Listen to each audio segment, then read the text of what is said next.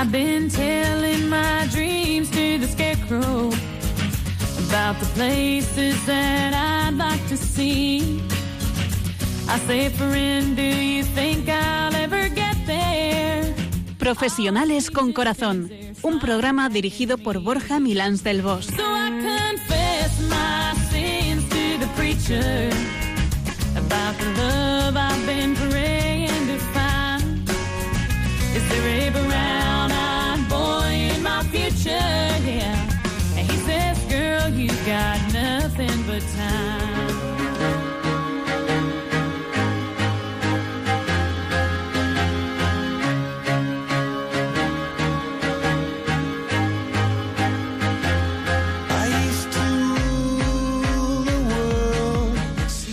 Muy buenas tardes, los de Dios. Hoy, 12 de enero de 2018, con el año bien estrenado. Ya lo hemos estrenado, ya estamos en él.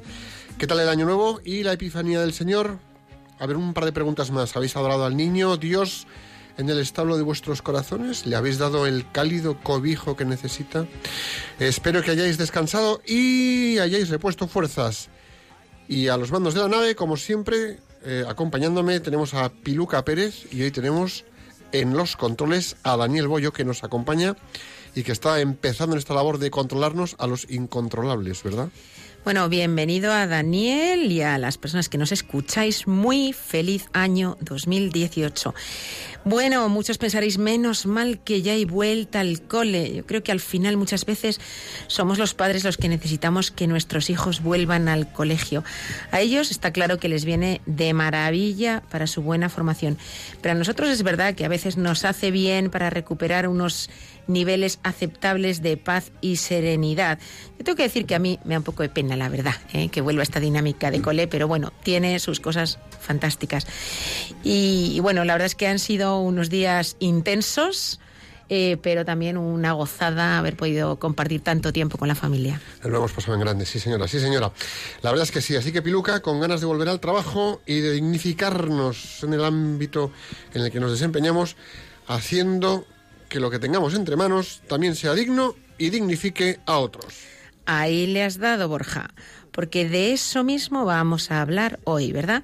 Sí, señora. Hoy vamos a hablar de lo importante que es ver nuestro trabajo con dignidad, verlo como un trabajo digno, sea el que sea. Ya está bien de quejarnos. Piluca, ¿y quién nos acompaña hoy para hablar de la dignidad del trabajo y en el trabajo? Hoy nos acompaña Alfonso García, funcionario del Estado y un gran profesional. Damos la bienvenida a Alfonso, a quien en un rato presentaremos. Bienvenido, Alfonso. Muchas gracias. Bienvenido.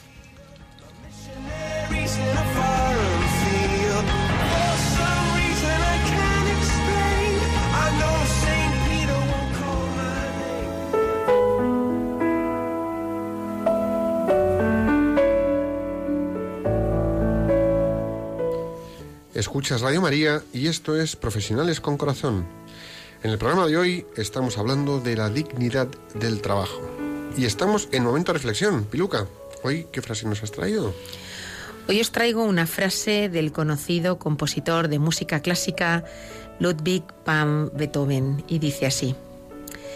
La manera esencial que distingue a un hombre digno de llamarse así es la perseverancia en las situaciones adversas y difíciles. Y la repito. La manera esencial que distingue a un hombre digno de llamarse así es la perseverancia en las situaciones adversas y difíciles.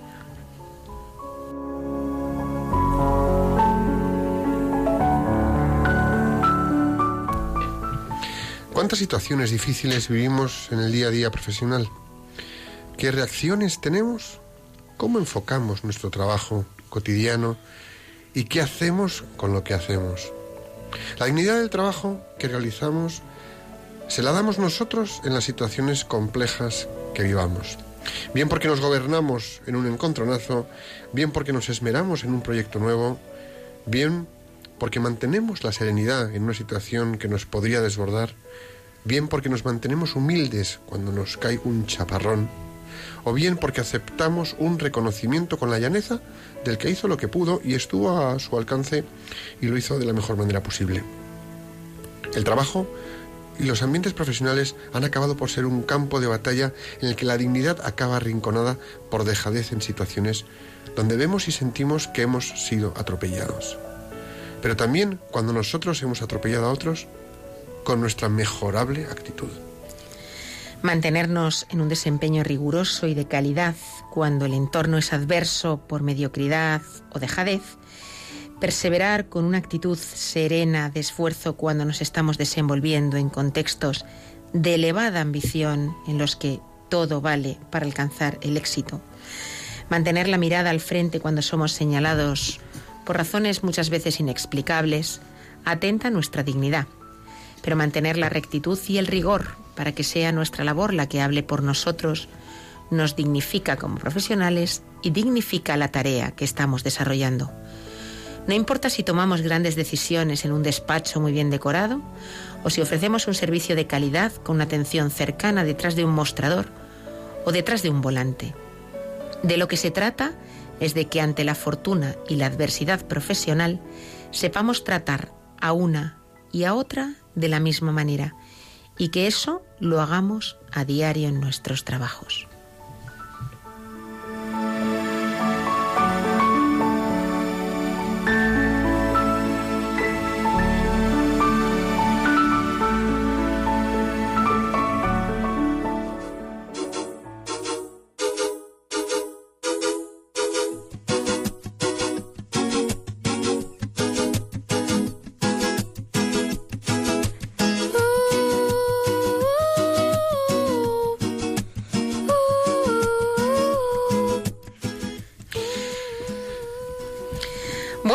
Año nuevo y etimología nueva que aportar. No sé si tendremos nuevos oyentes en este 2018, pero habrá que explicarles que es que Borja es un apasionado de la etimología y siempre nos sorprende y nos hace descubrir cosas del valor del que hablamos este día.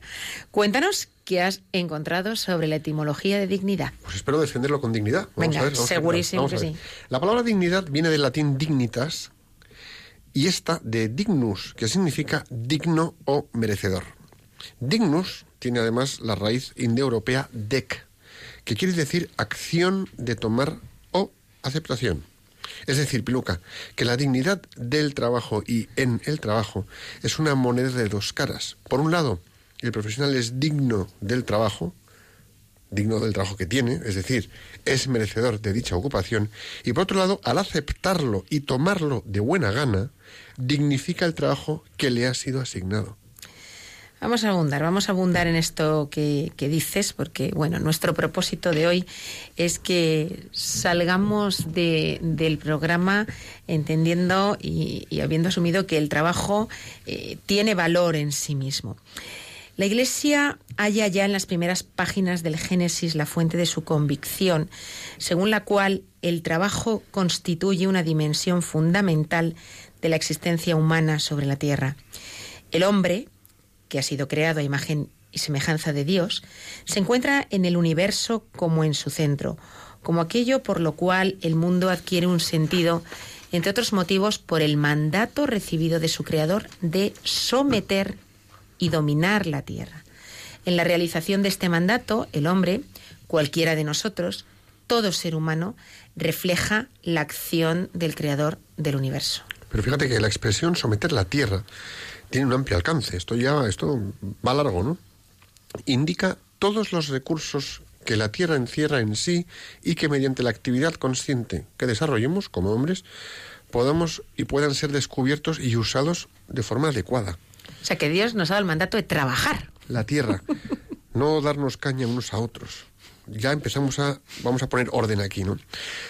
Al hacernos hombre, mediante el trabajo, cada vez más dueños de la tierra y confirmando esto mediante el trabajo, el dominio sobre el mundo visible hace que, bueno, pues mm, podamos en cada caso y en cada fase de este proceso eh, colocar y colocarnos en el plan eh, original y en la línea de trabajo de lo que era el plan del creador, que no es poco, ¿no? Todos y cada uno, en una justa medida y en un número incalculable de formas, formamos parte de este gigantesco proceso mediante el cual el hombre somete la tierra a su trabajo, con su trabajo. Lo que quiero que es hacer hincapié en que el hombre somete la tierra con su trabajo, no somete a los demás para su beneficio propio. Someter la tierra no significa someter a los demás nos convierte en tiranos. Si bien hay un sentido objetivo del trabajo, y en este sentido podemos hablar de distintos tipos de trabajo, hay trabajos de distinta índole, pero también existe un sentido subjetivo del trabajo. Si las palabras del Génesis hablan indirectamente, pero hablan del trabajo en sentido objetivo, a la vez hablan también del sujeto de trabajo. Y lo que dice es muy elocuente y está lleno de significado. El hombre debe someter la tierra debe dominarla, porque como imagen de Dios es una persona, es decir, un ser subjetivo capaz de obrar de manera programada y racional, capaz de decidir acerca de sí y que tiende de alguna manera a través de eso que hace a realizarse a sí mismo. Como persona el hombre es pues sujeto del trabajo. En definitiva, el trabajo es un acto humano y claramente contribuye a nuestra realización y a la de los demás y no tiene su fundamento primordial en el fenómeno de la producción, no tiene eh, su fundamento primordial en aspectos de carácter económico. No, es un resultado, pero no es exactamente eso. ¿no? Eh, para el cristiano, la vida humana y el trabajo pues tendrán una relación en lo económico a título de necesidad, pero debemos abrirlo también a otros horizontes que son anteriores, que vienen de antes de la necesidad económica per se, que es lo que comentaba. Por eso es importante que evitemos disminuir la talla del hombre y del trabajo a un mero papel de mercancía. ¿Cuántas veces manejamos a los hombres como mercancías o hablamos del trabajo como tengo esto o tengo el otro? No, no, esto es algo mucho más que todo eso, ¿no? En definitiva, la finalidad del trabajo, de cualquier trabajo realizado por el hombre, sigue siendo el hombre mismo. Que no es poco, ¿eh? Sí, em, trabajador y trabajo, de alguna manera, podríamos decir que nos remontan al Dios del paraíso y al taller de Nazaret. Eh, también San José trabajaba y el niño Jesús pues ayudaba a, a su padre en su, en su trabajo. Y en esos dos lugares, en el paraíso y en el taller de Nazaret, tan santificados por la presencia de Dios, es donde se descubre tanto la dignidad de la persona que trabaja como el poder santificador del trabajo.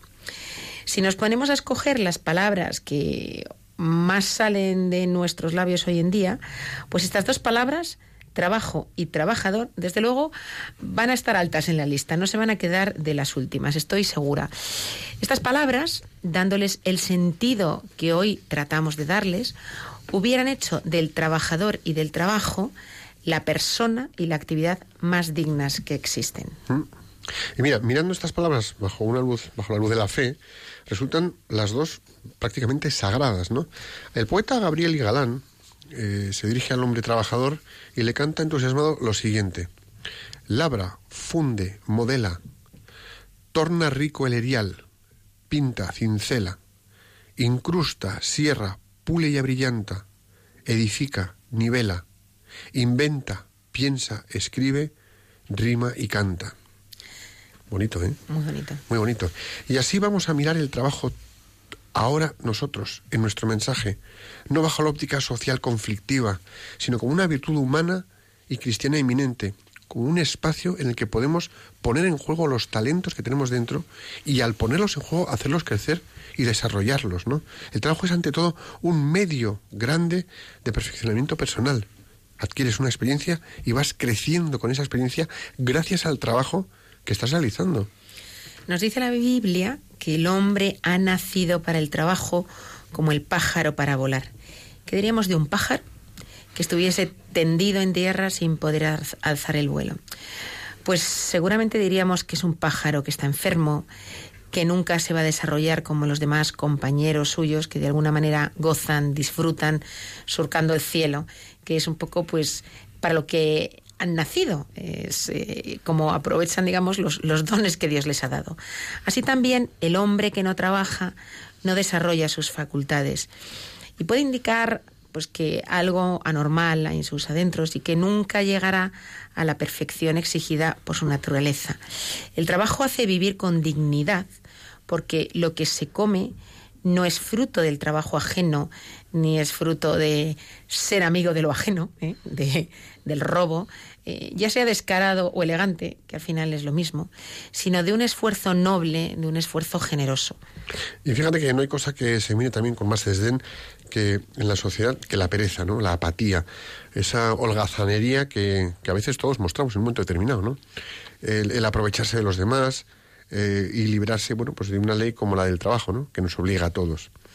Y si no hace falta trabajar porque se puede vivir de la renta o de rentas sin preocupación alguna, ¿qué pasa? ¿Qué hacemos? ¿Qué pasa? Pues yo creo que, mira, que tenemos que fijarnos en que no se justificaría dejar de trabajar en este caso. Si no lo necesito yo, lo necesitan otros. ¿Cuántas veces nos hemos hecho esa pregunta de, oye, ¿tú dejarías de trabajar si te tocase la lotería? O si tú pudieras vivir sin necesidad de trabajar, ¿qué harías? Yo reconozco que nunca dejaría de trabajar. A lo mejor de otra manera, pero seguiría trabajando. Ocuparía mi tiempo en construir, en aportar, en crear algo, ¿no? Bueno, yo conozco, yo conozco personas, de hecho, pues que no trabajan, pero que pues están implicadas o en, ONGs, están implicadas en, visitar a hospitales, acompañar a enfermos, en hacer otro tipo de tareas que podrías decir es un trabajo, incluso aunque no sea un trabajo remunerado y con un nivel de compromiso altísimo, ¿no? O sea que lo que tú dices, no es decir, oye, me voy a dedicar todos los días a ir al cine, eh, porque como no necesito trabajar, pues ya está. Sí, sí. Eh, el apóstol San Pablo nos dice, nos lo dice desde el principio de la Iglesia, ¿no? A trabajar fuerte con las manos propias para poder ayudar así al que se encuentre en necesidad. Aquí no habla de remuneración, aquí habla de trabajar fuerte con las manos propias para poder ayudar al que se encuentre en necesidad. Dejar de trabajar, de hecho, porque, oye, puedes vivir de las rentas, de alguna manera puede ser condenarse a una vida sin ilusión. Qué bello es entregarse al trabajo para aportar mayor bienestar a la familia o para dar más simplemente a los miembros de la sociedad que están necesitados. Nosotros miramos el trabajo como virtud, que es a la vez humana y cristiana. El trabajo dignifica a la persona, la ennoblece y la santifica. Más todavía, comencemos hoy a mirar el trabajo, sea cual sea, tengamos el que tengamos, bajo otro aspecto mucho más atractivo. Yo os invito, miradlo de otra forma más estimulante. Miremos nuestros trabajos como una vía de lograr el perfeccionamiento no solo personal, sino también del mundo. ¿Tú piensas, Piluca, cómo, cómo, cómo trabajaríamos si pensásemos que nuestras manos son unas manos de Dios para que salga adelante parte de su obra creadora? O sea, ¿con qué enfoque enfocaríamos nuestro trabajo si yo pienso, oye, mis manos son las manos de Dios para llevar a cabo su obra creadora que la hace conmigo, a través de mí. Es una gozada, ¿no? Ser partícipe de la creación, ser constructor eh, en primera persona y además ayudante de Dios, ¿no? Y esto no es creerme grande, todo lo contrario, es hacerme pequeñito, pequeñito, pequeñito para que se haga a través de mí. Pues es un buen jefe, ¿no? Dios es un buen jefe. Por lo menos tiene buena pinta de serlo, ¿no? es como si, bueno, pues eso, Dios creó el mundo muy bello, pero lo dejó un poquito para que acabáramos nosotros de rematarlo. Una cosa es rematarlo y otra cosa es rematarlo, como estamos haciendo en ciertas ocasiones, ¿no? Em, y es tan hábil que lo hizo así porque quiso que fuéramos nosotros, con nuestro ingenio y nuestra capacidad creativa, con nuestro esfuerzo, los que diéramos los últimos toques y lo fuéramos preparando así para la restauración final, que será obra del mismo, del mismo Dios. Me encanta esa visión, la verdad. ¿Has visto? Me encanta esa visión, me la voy a apropiar. El, el poeta Gabriel Igalán, a quien antes eh, citabas, Borja, se dirige ahora al trabajador en, este, en estas otras líneas y le regala este elogio supremo. Sin ofensa de Dios, que fue el primero, tú el creador segundo, bien te puedes llamar del mundo entero. O sea, él ha sido el primer creador y que no se ofenda, pero nosotros somos los segundos. Estamos hechos a su imagen y semejanza. Tenemos capacidad creativa, ¿no? Así que cuando nos formamos en este concepto del trabajo y nos ocupamos en ello, a la luz de estos principios tan humanos y tan cristianos, ¿quién nos va a negar que así somos y vamos a ser felices. La Biblia nos lo asegura con estas palabras. Será dulce la vida del trabajador que está contento con su suerte. Y como no vamos a estar contentos siendo brazos para nosotros mismos, para los demás y para el mismo Dios. Hombre, que es como para echar, vamos, Echando cohetes, ¿no? de castañuelas, de castañuelas. El trabajo es un, es, es un bien en sí mismo, ¿no? Un bien que debemos cuidar y un bien al que nos debemos entregar con entusiasmo y poniendo lo mejor de nosotros mismos, cosa que no siempre es fácil. Ojo, las cosas como son. Parece fácil y obvio, pero verdad que en ocasiones nos hemos sentido mm, esa, esa sensación, esa, esa, esa tentación de escaquearnos un poquito, o que de vez en cuando hemos pensado, bueno, pues voy a dejar pasar las horas así relajadamente.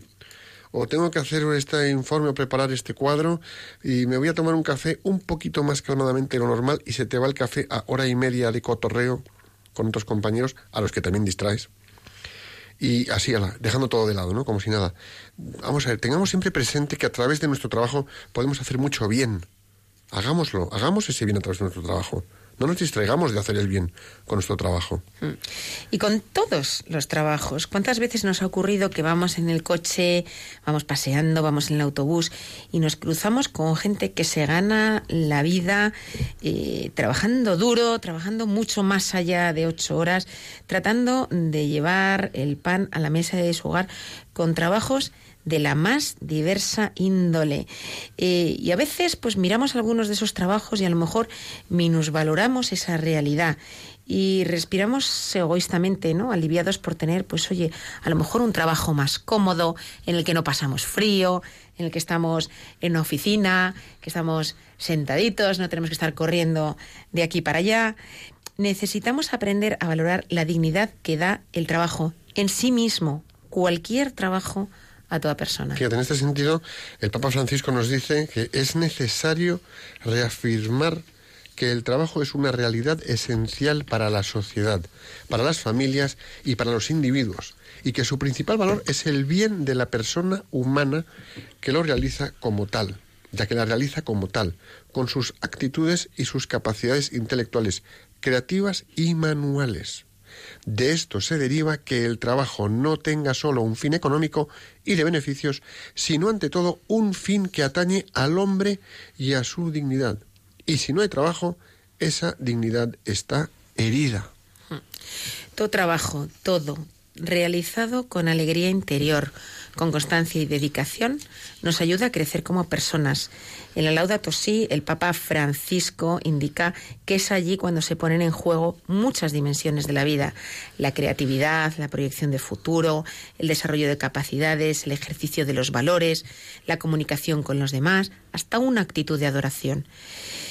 Es a partir del esfuerzo cotidiano de procurar hacer las cosas bien, poniendo el máximo empeño en ello, que surgen en nuestra vida nuevas oportunidades de mayor crecimiento personal y, ¿por qué no?, también profesional. El trabajo definitivamente nos ayuda a madurar y a caminar hacia nuestra realización como personas, haciendo todo en nombre del Señor Jesús, dando gracias por su medio a Dios Padre. Ok, esto es lo que nos dice el Papa. Pero hagámonos una pregunta entre, o sea, delan- delante del espejo. ¿Realmente aprecio y valoro el trabajo que tengo? Delante del espejo hagamos esta pregunta. ¿Realmente aprecio y valoro el trabajo que tengo? En conciencia. ¿Lo valoro como un bien en sí mismo independientemente de que gracias a él puedo vivir mejor? ¿De que me paguen más o menos? ¿De que mi jefe o compañero sea más o menos agradable? ¿De que me guste o no me guste tanto? Ojo, seamos conscientes de que hay situaciones muy complejas y adversas, pero delante del espejo, ¿realmente aprecio y valoro el trabajo que tengo? ¿Soy consciente de lo que tengo? Yo creo que no somos conscientes del privilegio que supone tener un trabajo hasta que lo perdemos. Incluso si lo hemos perdido y al cabo de un tiempo estamos otra vez trabajando, se nos vuelve a olvidar. Y me viene a la cabeza una conversación hace pocos meses con una persona que trabaja en una fundación que ayuda a encontrar trabajo a personas en riesgo de, de exclusión social. Y curiosamente me decía que una de las cosas que más contribuyen a que alguien se reintegre en la sociedad es el poder trabajar y no solo por la independencia económica que el trabajo puede aportarle, sino porque de algún modo le hace sentir acogido, le hace sentir valorado, le hace sentir útil, le hace sentir que efectivamente él tiene algo que aportar a la sociedad y a esa creación de Dios. Saber que lo que haces sirve a los demás, sirve a la empresa o sirve a la sociedad en sí misma es una motivación y una recompensa muy importante que deberíamos refrescarnos, eh, recordarnos eh, mucho más a menudo. Y si hablamos de los dones que cada uno de nosotros hemos recibido, ¿qué vamos a hacer con ellos? ¿Qué vamos a hacer con esos dones? ¿Vamos a enterrarlos como el siervo inútil y holgazán que enterró su moneda? ¿O los ponemos a producir para devolver a su verdadero dueño los intereses de aquello que nos dio? Esto es una cosa que tenemos que responder en conciencia cada uno de nosotros.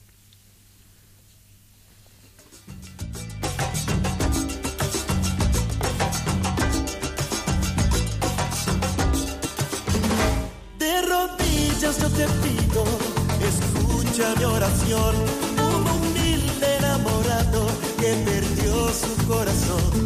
Desde que se fue el amor yo no he dejado de sufrir, será de mí. No es tanto lo que pido, mi querido. Hoy estamos hablando de la dignidad del trabajo con, en Profesionales con Corazón que emitimos desde Radio María. Y, Piluca, cuéntanos quién es el invitado de hoy, por favor.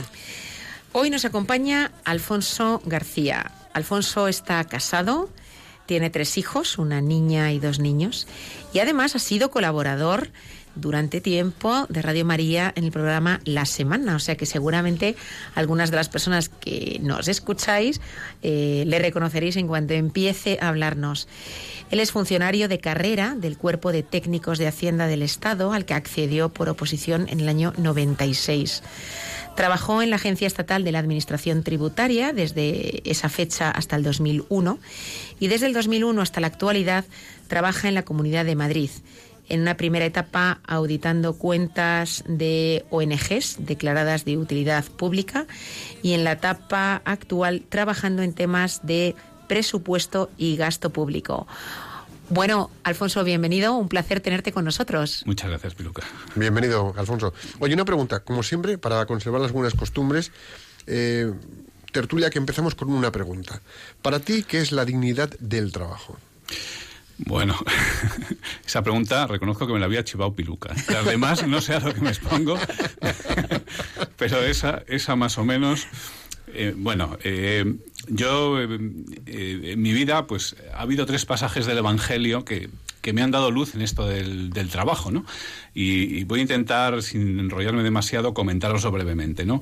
Yo, pues, he vivido mi vida de estudiante golferas y como entonces pensamos que la dignidad del trabajo en esa época de estudiante tal era trabajar lo menos posible. Bueno, ni siquiera sabes en esa época tu trabajo es estudiante y entonces pues tienes la idea de que el trabajo pues debe ser una maldición divina como, como pasó pues eh, tienes el texto del Génesis en mente, ¿no? Y trabajarás con el sudor de tu frente y a mí, eh, bueno, y luego cuando empiezas a trabajar de verdad y te das cuenta de que el trabajo es algo parte de tu vida, intentas dar resentido al trabajo, porque es, es muy duro, ¿no? De estar ahí en el tra- y, y a mí un texto que me, me abrió los ojos y me los dejó como el emoticono de WhatsApp, primero que fue el, un texto que en un evangelio de misa que de repente está leyendo el sacerdote y es el paisaje en que después de haber curado un paralítico eh, le interpela a los fariseos y le dicen ¿cómo has curado en sábado? ¿pero cómo has podido curar en sábado? y entonces le responde mi padre siempre trabaja y yo también trabajo es decir, e- ese texto luego encontré luz en un libro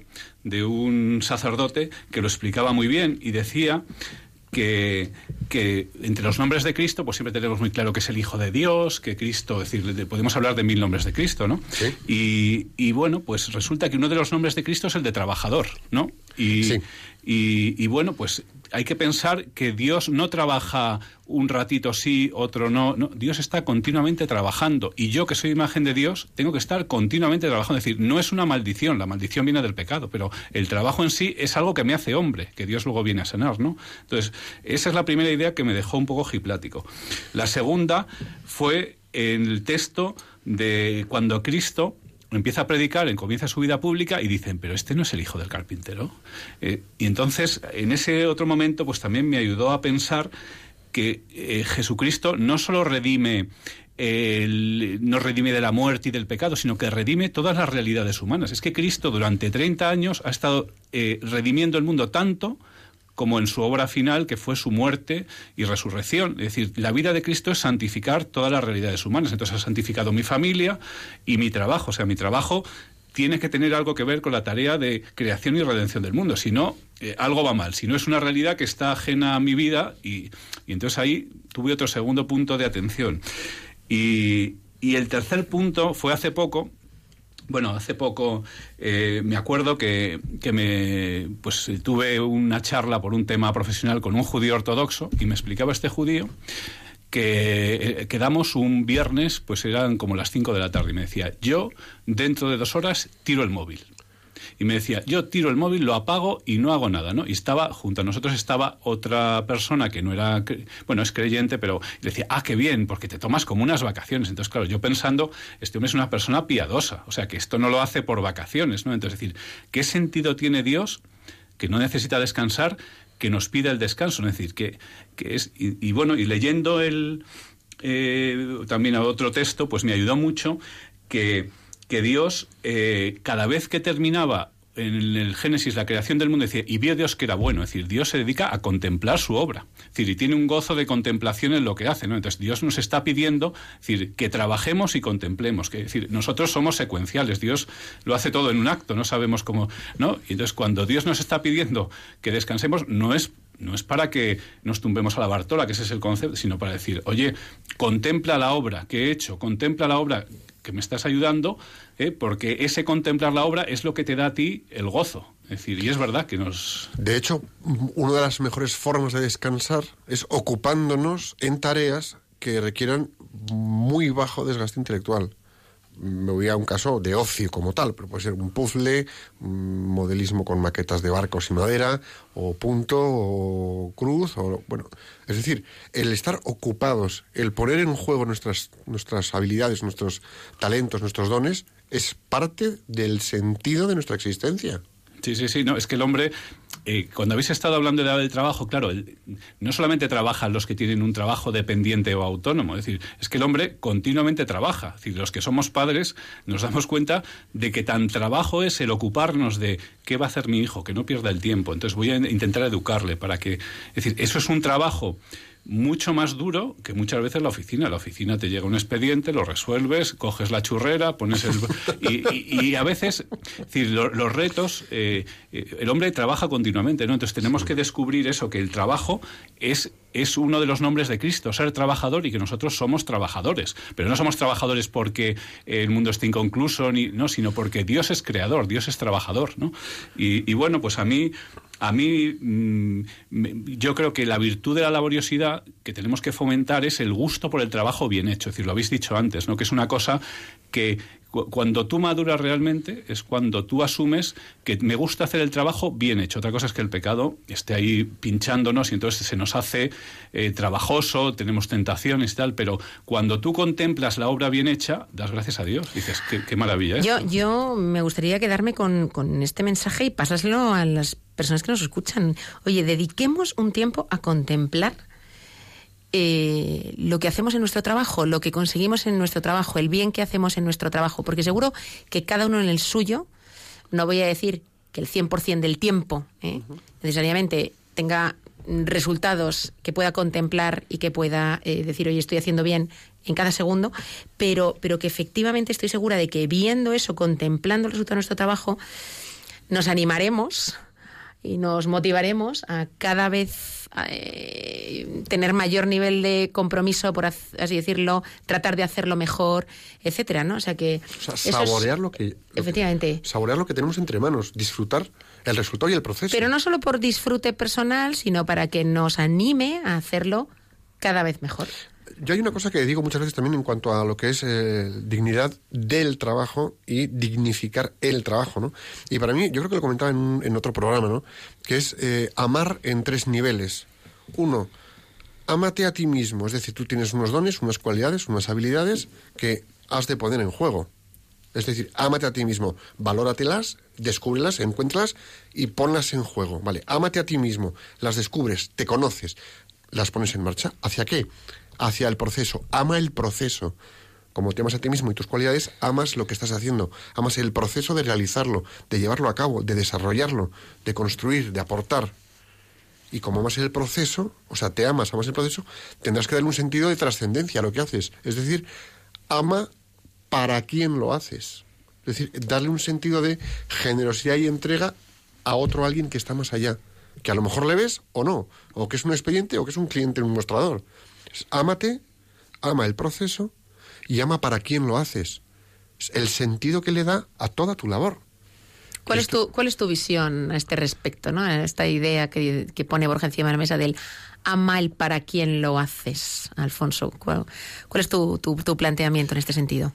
Hombre, eh, yo, vamos, en, en- en la óptica del trabajo, yo creo que lo más importante es eh, el para quién lo hago en último término es hacer las cosas bien y para Dios. O sea, yo creo que a quien en último término eh, cuesta más no siempre ver es que el Señor esté detrás, ¿no? Porque eh, yo muchas veces, eh, pues no somos de tendencia egoísta, entonces ves el, pues lo que dices, ves primero para ti, ves el proceso, ves al otro, pero ¿y, Dios dónde está en esto? ¿no? Porque habéis dicho antes, en primer término, yo soy, Dios es el primer creador y nosotros los segundos, ¿no? Entonces, ¿Cómo, ¿Cómo conseguir ver que Dios eh, está presente en todo este proceso? ¿Cómo di- Dios está presente en mi vida? ¿no? Y, bueno, y es, eh, es, no sé, es el gran reto. ¿no? A, a los demás yo creo que es mucho más fácil verles, porque siempre tienes una persona visualmente, pero es decir, tengo que hacer esto por amor de Dios, ¿no? Tener que dar ese paso ¿no? para, para, para intentar que, que mi trabajo no quede, pues eso, en, en- en- una especie de voluntarismo, ¿no? Es decir, yo lo hago pues por unos objetivos, ¿no? Es muy fácil ver, por ejemplo, a los hijos, ¿no? Eh, Es decir, yo creo que lo más motivante en- para toda persona que tenga una familia es decir, veo a mis hijos, veo a otras personas, me entrego por ellos eh, y, bueno, pues decir, Señor, dame esa visión de, de no, de no quedarme simplemente de, de- Texas para abajo, ¿no? O sea que, que, que, bueno, yo, yo creo que es fácil ver, ver al prójimo, ¿no? En, en tu trabajo, a lo mejor porque estamos en un ambiente cristiano, ¿no? El- lo, lo difícil es, pues eso, de decir, Señor, te lo ofrezco, es dar ese paso y decir, Señor, que esto en el fondo es, es por ti, ¿no? Y, y bueno, eso es mi, mi visión. Yo, Alfonso, eh, quisiera recordar a, a las personas que nos escuchan eh, que hemos mencionado que tú eres funcionario de carrera. Y bueno, pues eh, correcta o incorrectamente existen pues ciertos pensamientos, prejuicios al respecto del concepto de funcionario, ¿no? Eh, si comparamos pues la persona que trabaja en servicios públicos con la persona que es empresaria o que trabaja por cuenta ajena en una empresa donde pues tiene a riesgo el que su empresa se vaya al garete, tiene a riesgo el que le despidan, cosa que entre comillas no ocurre con el funcionario, ¿vale? Eh, y que oye, pues si los resultados son mejores, pues bien, y si son peores, pues no pasa nada, ¿no? Eh, no me van a despedir, es una posición y de aquí no me mueven, ¿no? Eh, no sé si es más difícil, ¿eh? si tú observas en tu entorno o incluso cómo lo vives tú, más difícil pues el efectivamente ver que tú tienes una responsabilidad ahí y que tienes que poner en juego todas tus cualidades por el bien de los demás, por el servicio que tú prestas a la sociedad y con tus ojos, como tú muy bien dices también, puestos en, Dios, ¿no? ¿Cuál es tu vivencia en este sentido dentro, dentro del mundo de los funcionarios? Yo, yo, esto es como todo, hay tópicos y yo creo que, al contrario de lo que se piensa, la mayoría de los funcionarios tienen vocación de servicio público, que es una parte, es una, el servicio público pues es una forma de bien común eh, y, la gente pues eso, tiende a ridiculizar muchas veces de una manera fácil lo que desconoce, ¿no? Entonces, yo, yo creo que sí hay un ambiente moral mucho más elevado de lo que la gente piensa eh, en común, porque al final yo creo que la administración es como una gran organización. Es decir, yo he tenido compañeros funcionarios que han hecho una oposición después de una experiencia pues en una gran empresa automovilística, en grandes empresas, donde las fugas de productividad se producen a todos los niveles, ¿no? Entonces hay gente que si quiere tener cara, la puede tener. En, cuanto más grande es la organización, más posibilidades tiene de encontrar nichos, de, de escaquearse, de... Yo tengo un amigo, mi amigo del alma, muchas veces me cuenta las miserias de su empresa, que es una empresa grande, y me cuenta que tiene un jefe pues que se dedica a jugar en bolsa y a mantener su puesto, que es la teoría famosa de la burocracia. Entonces, yo, yo mm, primero quería combatirte, o sea, el, el, mito este de que el funcionario, como piensa que tiene el trabajo asegurado, es decir, hay mucha gente, es decir, el no trabajar es un vicio que, que afecta a mucha gente, ¿no? Entonces, y, y, el trabajo no es simplemente el trabajo dependiente, es decir, una persona trabaja cuando quiere hacer bien la misión que tiene encomendada, es decir, puede haber madres de familia que no trabajen o, o gente que, como dices tú, que tiene rentas, y, pero que eh, la laboriosidad es una virtud, o sea, por encima de todo es una virtud. Entonces, entonces yo creo que el motor del trabajo nunca, ni siquiera para el que tiene el trabajo asegurado o la vida asegurada, es decir, yo, la gente que tiene la vida asegurada, el motivo de trabajar no es eh, eh, para conseguir un trabajo seguro. Es decir, yo creo que nadie trabaja para conseguir un trabajo seguro, sino que al final cuando llegas a un nivel determinado de, pues eso, profesional, te das cuenta que puedes tener más o menos el miedo que te despidan, no, pero tú trabajas para realizarte. Yo creo que eso yo creo que todo el mundo lo tiene claro cuando llega a una determinada madurez. El hecho de que a mí, entre comillas, no me puedan despedir, eh, ¿cómo influye en mi trabajo? Eh, pues yo no creo que haga más inmoral a la gente o no. Es decir, mi jefe decía que había, un director que tuve, graciosísimo, decía que había gente irrecuperable. Es decir, yo creo que hay gente irrecuperable en todos los ámbitos de la vida, sea una empresa privada o la administración. Y entonces en la administración eh, también hay jefes, igual que las grandes empresas, que juegan a, al juego de la burocracia, es decir, que no me quiten trabajadores porque parece como que eh, yo hago menos trabajo, entonces voy a ocultar sus fallos, que no, porque al final es un interés común. Es decir, yo ya te digo que a mí cuando me dicen eso yo como funcionario, pues sí, yo reconozco que hay gente que tiene cara, pero también me han contado muchos casos de gente de la empresa privada que tiene mucha cara y se dedica a mantener el, el eh, hoy en día lo que dicen. Eh, eh, lo importante no es lo bueno que seas, sino lo bueno que digan que eres. Es decir, hoy en día la gente cuida su imagen como un tesoro porque y hay gente que detrás de esa imagen no tiene nada, ¿no? Entonces la empresa está muy considerada, en la administración pública pasa igual y luego dices, pero si aquí no hay nada, si esto, ¿no? Entonces, no sé, yo yo iría a la virtud de la laboriosidad, del trabajo. Es decir, el trabajo, yo creo que todo hombre acaba descubriendo, y en mi, en mi, trabajo, cuando hay rachas de poca expediente, pues porque hay una crisis de gobierno y no se forma gobierno y tal, y hay problemas de esos, estamos que nos subimos por las paredes. Y es que decimos que, por Dios, que entre trabajo. Es decir, y mi jefe enseguida, venga, pues vamos a proyectar, vamos a. y, y, y te das cuenta que, que, no hay cosa más perniciosa para una persona que la ociosidad. Cuando ya eres una persona madura que asume unas responsabilidades, pues yo, yo creo que cualquiera que me esté oyendo, es decir, si ya no es un problema de que sea la administración, es decir, nadie al final eh, piensa que el día en que tenga seguro el trabajo me voy a quedar a rascarme la barriga, porque, porque eso... Al revés, incluso me atrevería a decir, Alfonso, eh, cuando tenemos un trabajo, entre comillas, seguro, lo que hacemos, en, desde mi modo de ver, y me puedo equivocar, es bajas el nivel de guardia y alerta en cuanto a tener que defenderte de otros, en el ámbito en el que sí, te mueves, sí. bajas el nivel de alerta y defensa y lo que haces es volcarte en lo que tienes por delante y te da igual si va a durar mucho o poco, estás tan embebido y dignificando esa labor, ese trabajo, que estás disfrutando, pero vamos, como un gorrino en una charca. Y no solo disfrutes, sino que cuando eres tú mismo haces las cosas mejor, cuando no tienes que estar Mm, tratando de mostrar que eres quien no eres realmente. Con lo cual, esto, esto eh, consigues más. Al ser tú mismo, lo que haces es despojarte de las grandes caretas que nos han dicho que tenemos que ponernos para defendernos y estar en el mundo profesional. Pero el, el postureo es este de la administración, ¿eh? como la empresa privada. Claro. Decir, hay mucha gente que defiende una imagen, o sea que también es verdad sí. que y te das cuentas de mentir. Gente que defiende, por ejemplo, yo me río mucho del trabajo, gente que defiende cotos de poder, es decir, ha conseguido dominar un, un cúmulo de información, entonces que nadie se meta en ese pequeño ámbito. Es decir, eh, decir, hay muchas estrategias negativas que pues nosotros como cristianos decimos, no, no, es que lo que te da satisfacción es hacer bien el trabajo por amor de Dios. Eso es lo que tú tienes que intentar lograr.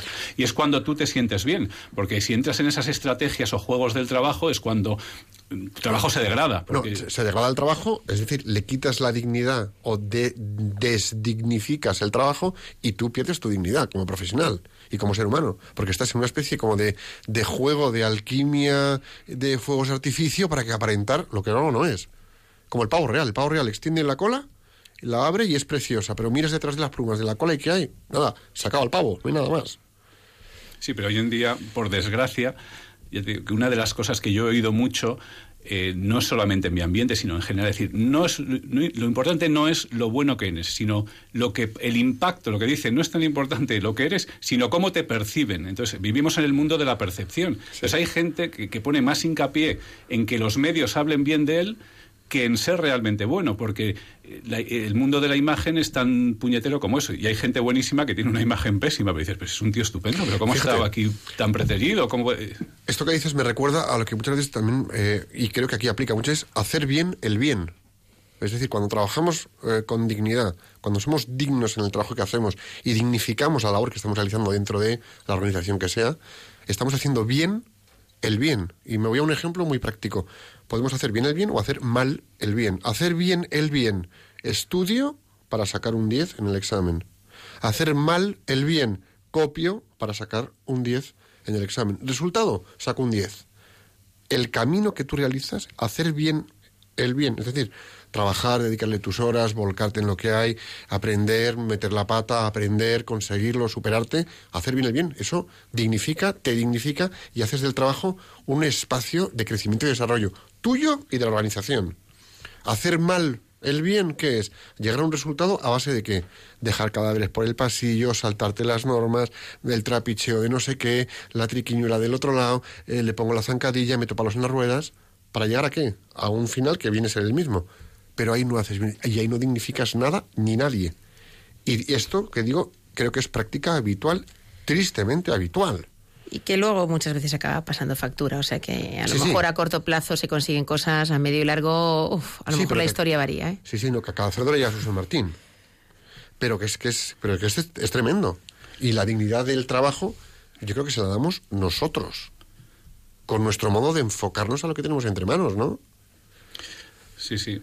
Y, y bueno, y, Dios, tenemos que ir siempre al principio y fundamento de nuestra vida. Como decía San Ignacio, el principio de nuestra vida es amar, servir, reverenciar a Dios y con eso salvar nuestra alma, ¿no? Entonces, eh, pues eso, lo que decíamos al principio, es decir, nuestra, nuestra vida, todo lo que hacemos al final, pues tiene que ser para, pues para reverenciar, alabar y servir a Dios. O sea, y esa es la manera que nos hace, y Dios no nos lo pide para él, porque él necesite algo, sino porque nosotros necesitamos eso. Es decir, es una necesidad nuestra el, el- el alabar, reverenciar y servir a Dios, y ahí es donde encontramos ya el, máximo de nuestro trabajo. Es decir, que, es verdad, como decía una amiga mía, con mucho sentido del humor, decía, Dios no hace las cosas a través de nosotros, sino a, nuestro, a pesar de nosotros. Es decir, que muchas veces se lo ponemos muy difícil, ¿no? Entonces, bueno, pues con ese- esa visión, con un poco para reírnos de nosotros mismos, para no pensar que nuestras manos son... tu- No, no, señor. Si yo lo que hago es fastidiar tu, tu obra, es decir, no con mala intención, sino por torpeza, ¿no? Entonces, pues bueno, señor, si yo en el fondo quiero colaborar con tu obra y tú sabrás lo que... Es decir, yo, yo hago lo que tú me dices y, y saldrá lo contrario de lo que seguramente lo que yo piense que tienen que ser las cosas no es como van a ser, ¿no? Y- Pero bueno, ayúdame a ser un colaborador lo menos malo posible, ¿no? Lo, lo más digno que se pueda, ¿no? Lo más digno que se pueda.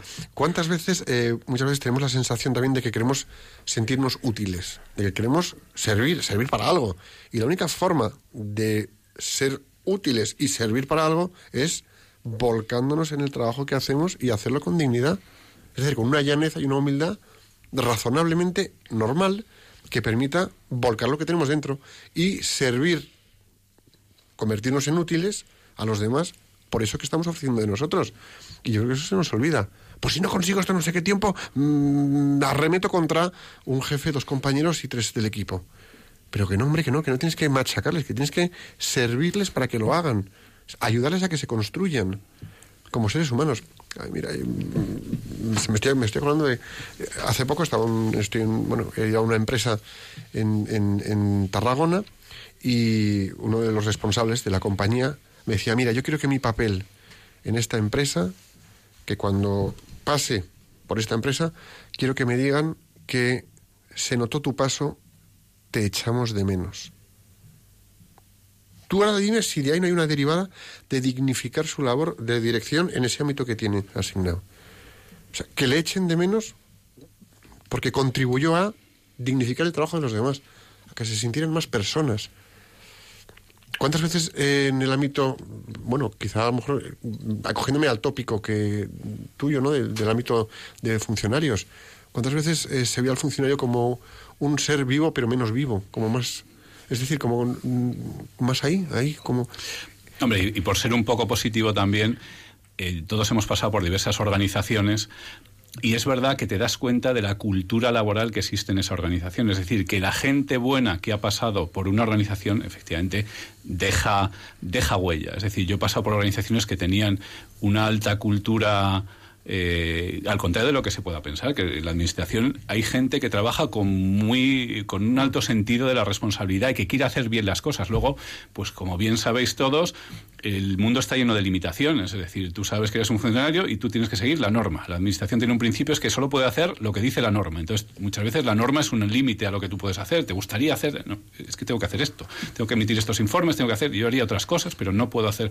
Entonces, el, eh, yo sí veo que ese bien que tú haces cala y crea lo que se llama una cultura organizativa, que, tú dices, joder, este jefe que, por ejemplo, metió el, la inquietud de la gente por trabajar, por tomarse las cosas en serio, por tal, eso, eso es un valor que efectivamente queda y que alguien ha puesto. Luego también es verdad que ves pues cosas negativas que se ponen y tal, y efectivamente, y tú tienes que estar siempre intentando eh, trabajar sobre lo positivo. Como decía un pedagogo maravilloso que tuve yo la suerte de conocer, pues eh, siempre se trabaja sobre lo positivo. Siempre hay que estar hablando de lo positivo. Incluso cuando quieras mejorar, trabaja sobre lo positivo, porque si te metes a hablar de lo negativo, lo negativo nunca termina, nunca termina, ¿no? Entonces, eh, pues vamos, yo trabajo, yo voy a unas escuelas de familias de Fernando Colominas y, y son buenísimas, o sea, nos dan una serie de principios de educación positiva que él dice que eh, muchas veces son aplicables tanto al mundo de la familia como al mundo laboral. Al final son dos organizaciones que pues siguen, eh, tanto la familia como la empresa, un fin, ¿no?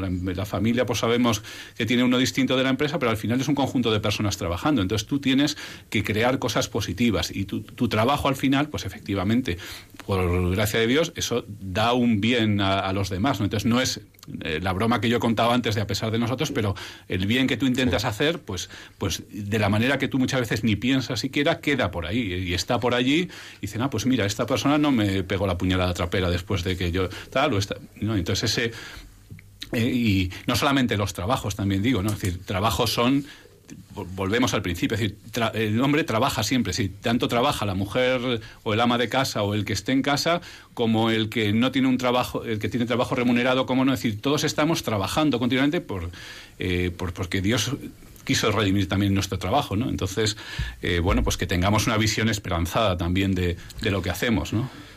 Pues eh, creo que lo has cerrado perfecto. Hasta aquí hemos llegado contigo, Alfonso. Seguimos en, en, el programa y con la siguiente sección. Muchas gracias. Muchas gracias a vosotros.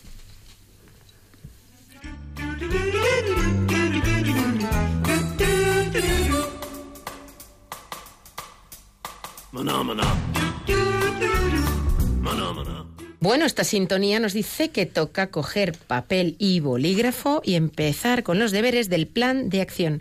Así que, venga, sacudámonos la pereza, tomemos nota para no olvidarnos que esto es importante y nos ponemos manos a la obra. Lo que hemos hablado tiene que servirnos para algo. Vamos a ver, plan de acción para desarrollar la dignidad del trabajo. Lo importante como elemento previo y es cuestiónate si gobiernas tu trabajo, es decir, si lo enriqueces con tu actitud y tu aporte técnico, tus conocimientos, o si por el contrario el trabajo te gobierna a ti, es decir, te supera y te saca lo peor. Yo creo que esto es un punto de partida necesario. Haz una lista lo más objetiva posible, lista de las características de tu trabajo. Sé justo cuando lo hagas y escribe tanto lo que te aporta y te gusta, como lo que te gusta menos o no te aporta tanto. Y evita confundir el trabajo en sí mismo con tus jefes, tus compañeros u otras circunstancias. Acepta con la mejor disposición interior lo que te gusta menos del trabajo per se, de la actividad que desarrollas, y acompáñate a ti mismo desde dentro para hacértela más llevadera. Acepta de igual manera los regalos que suponen ciertas ventajas que tienes a través de tu trabajo, por sencillas que parezcan. Obsérvate y reconoce qué progresión has tenido desde que empezaste hasta ahora y cuánto te has desarrollado en lo humano y en lo profesional. Busca una pequeña tarea que te resulte tediosa y vuélcate a hacerla como Santa Teresa de Calcuta, poniendo en ella todo el amor posible. Y ahora escoge una tarea que te entusiasme y realízala con la llaneza de quien pone el 100% de su corazón y sus sentidos para con sus manos, ofrecérsela a Dios. Y finalmente, pero qué importante esto, da gracias a Dios y dáselas por las incomodidades de tu trabajo. Otros no las tienen porque no tienen trabajo. Y da gracias a Dios también por las ventajas y lo positivo de tu trabajo y lo que te permite tu trabajo hacer con los tuyos en tu vida, porque otros no tienen ni siquiera con quién compartir.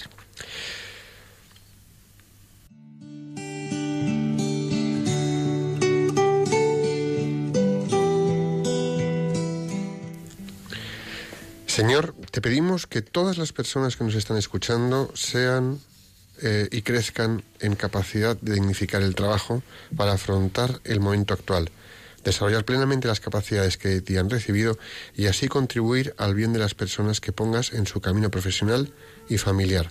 Jesús, en ti confiamos.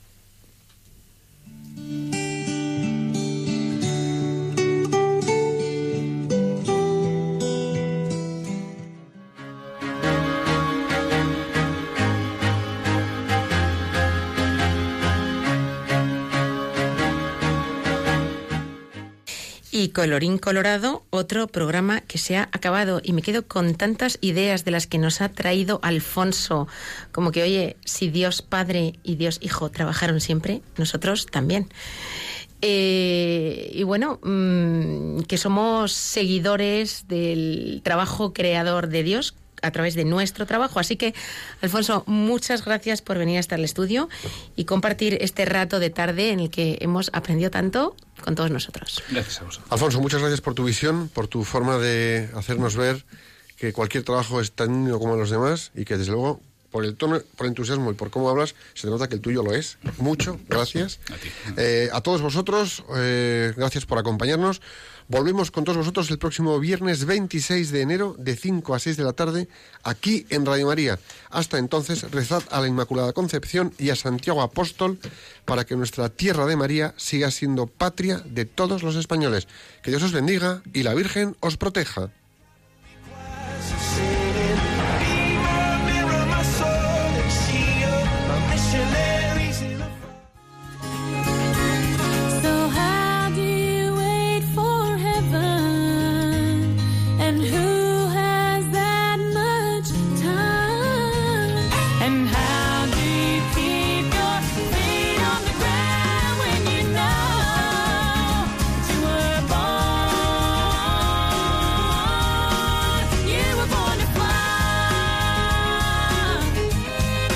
Profesionales con Corazón, un programa dirigido por Borja Milans del Bosch.